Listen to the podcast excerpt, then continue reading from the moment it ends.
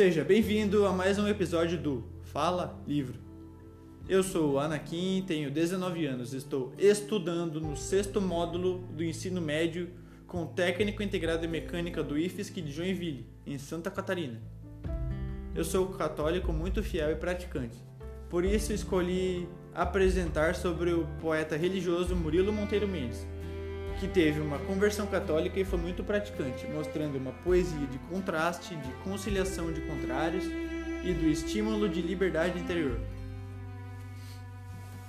Murilo Monteiro Mendes, ou como mais conhecido, Murilo Mendes, foi um poeta brasileiro que nasceu em Juiz de Fora, em Minas Gerais, no dia 13 de maio de 1901 com nove anos, já se percebia a inclinação que teria para a poesia, quando assistiu uma passagem do Cometa Halley, onde teve uma revelação poética.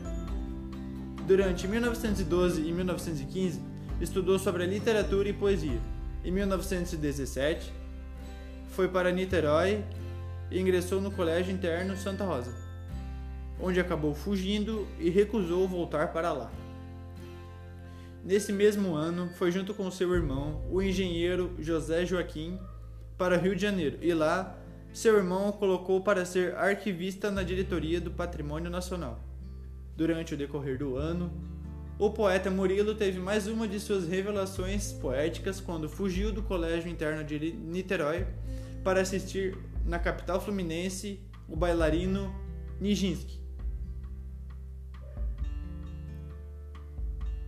Depois de três anos, em 1920, Murilo passou a colaborar no jornal A Tarde, de Juiz de Fora, produzindo artigos para a coluna Crônica Mundana, com a assinatura MMM e depois com seu pseudônimo de Medinatelli. No ano de 1924, começou a escrever poemas para duas revistas modernistas, a Terras Roxas e Outras Terras e também a revista Antropofagia.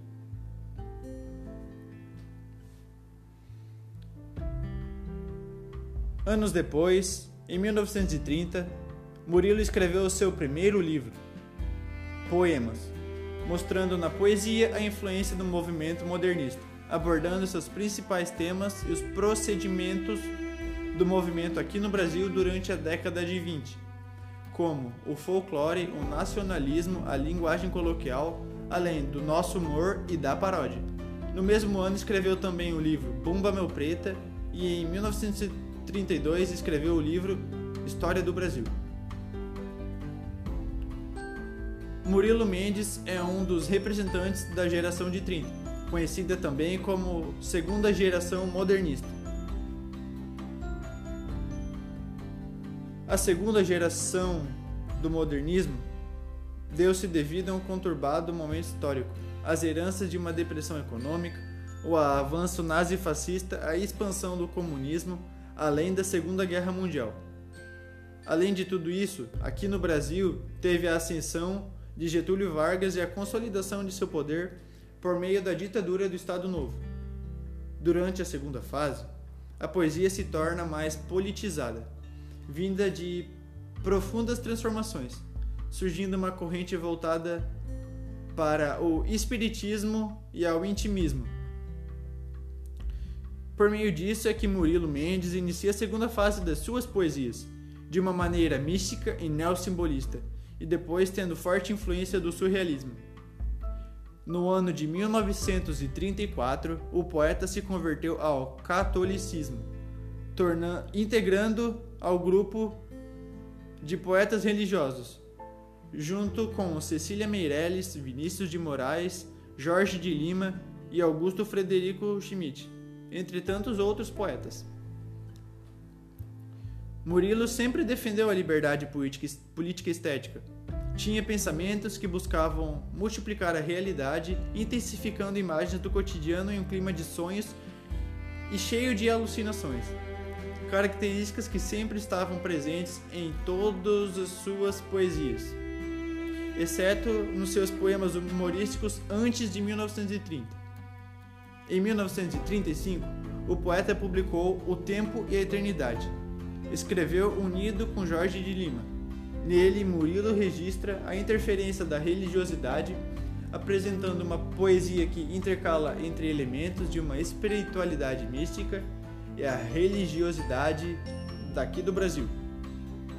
Uma de suas obras mais importantes é A Poesia em Pânico, de 1938. Nela, o poeta, com grande influência cubista, desestrutura os versos para que assim possa recriá-los fazendo analogia com a criação divina. Um dos poemas que está escrito é o poema espiritual. Vou lê-lo agora. Poema espiritual. Eu me sinto um fragmento de Deus, como sou um resto de raiz, um pouco de água dos mares, o braço desgarrado de uma constelação. A matéria pensa por ordem de Deus, transforma-se e evolui por ordem de Deus a matéria variada e bela. É uma das formas visíveis do invisível. Na igreja há pernas, seios, ventres e cabelos, em toda parte, até nos altares. Há grandes forças de matéria na terra, no ar e no mar, que se entrelaçam e se casam reproduzindo mil versões dos pensamentos divinos. A matéria é forte e absoluta, sem ela não há Poesia. O poeta Murilo foi considerado como o principal representante da poesia surrealista aqui no país.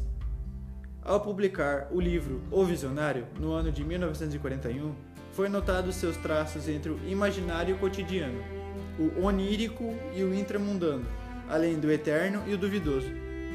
A poesia Solidariedade é parte integrante do livro. Solidariedade.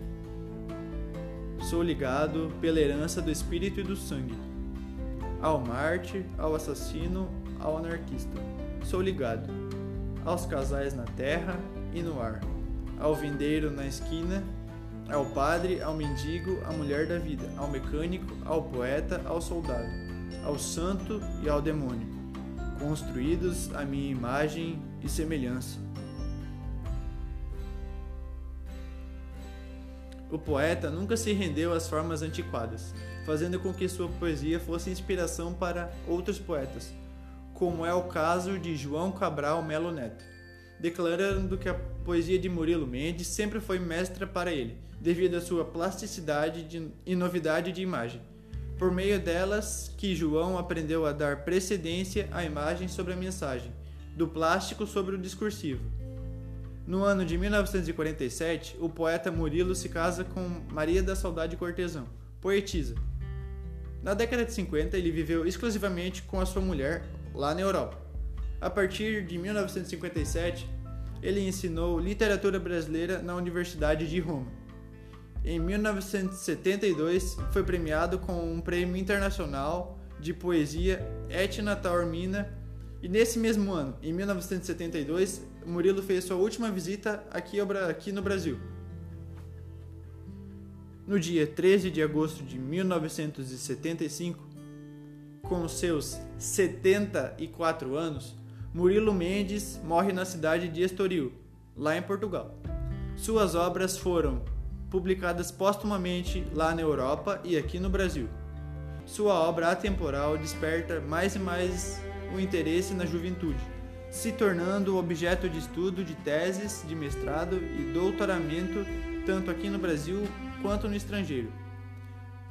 As suas obras são Poemas de 1930, História do Brasil de 1932, O Tempo e a Eternidade, em colaboração com Jorge de Lima em 1935, A Poesia e o Pânico, de 1938, O Visionário, de 1941, As Metamorfoses, de 1944, O Discípulo de Emaús, uma prosa, de 1944, O Mundo Enigma, de 1945, Poesia e Liberdade, de 1947, Janela do Caos, de 1948, Parábola, de 1952, Contemplação de Ouro Preto, 1954, Siciliana, 1955, Poesias, 1959, 1959 também escreveu Tempo Espanhol. Em 1962, escreveu Poliedro, Idade do Serrote, Memórias.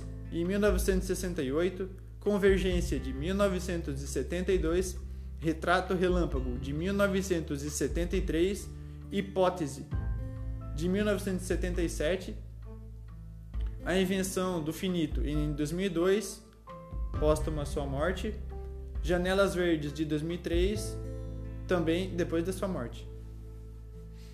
A vida de um poeta não é tão fácil, pois todos têm suas dificuldades quando expõem suas ideias para a população que não está preparado para pensar nas contradições dos pensamentos. Murilo, desde criança, demonstrou seu interesse pela poesia. Nota-se que ele tinha seu próprio modo de escrever. Sua ideia de mesclar o real com o imaginário, o divino com o popular, era singular. O poeta se realizou ao ir para fora do Brasil e assim expor a nossa realidade por onde passou, mostrando seu lado modernista e servir de referência para muitos poetas. Não tenho forças para gritar um grande grito. Cairei no chão do século XX. Aguarde-me lá fora, as multidões famintas justiceiras. Misérias de todos os países univos. Fogem a galope os anjos aviões, carregando o cálice da esperança. Tempo, espaço firmes por que me abandonastes? Trecho do poema O Filho do Século. Eis que agora me remeta a poesia dele para repensar o que estamos passando, o poeta nos ensinando hoje.